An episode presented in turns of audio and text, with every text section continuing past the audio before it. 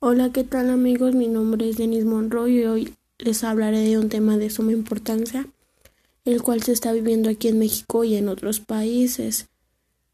Es el feminicidio. La muerte violenta de las mujeres por razón de género en nuestro sistema penal como feminicidio en la forma más extrema de violencia.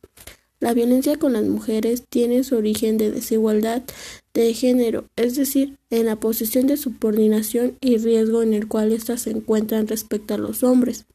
La muerte violenta de las mujeres por razón de género en nuestro sistema penal como feminicidio es la forma más extrema de violencia contra la mujer y una de las manifestaciones más graves de la discriminación hacia ellas. En nuestro Código Penal Federal, el feminicidio se encuentra tipificado en el artículo 325, el cual establece lo siguiente. Comete el delito de feminicidio quien prive de la vida a una mujer por razones de género.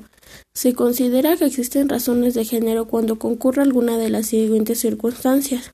1. La víctima presente, presente signos de violencia sexual de cualquier tipo. 2. A la víctima se le hayan infligido lesiones o mutilaciones inflamantes o degradantes previas o posteriores a la privación de la vida o actos de necrofilia. 3.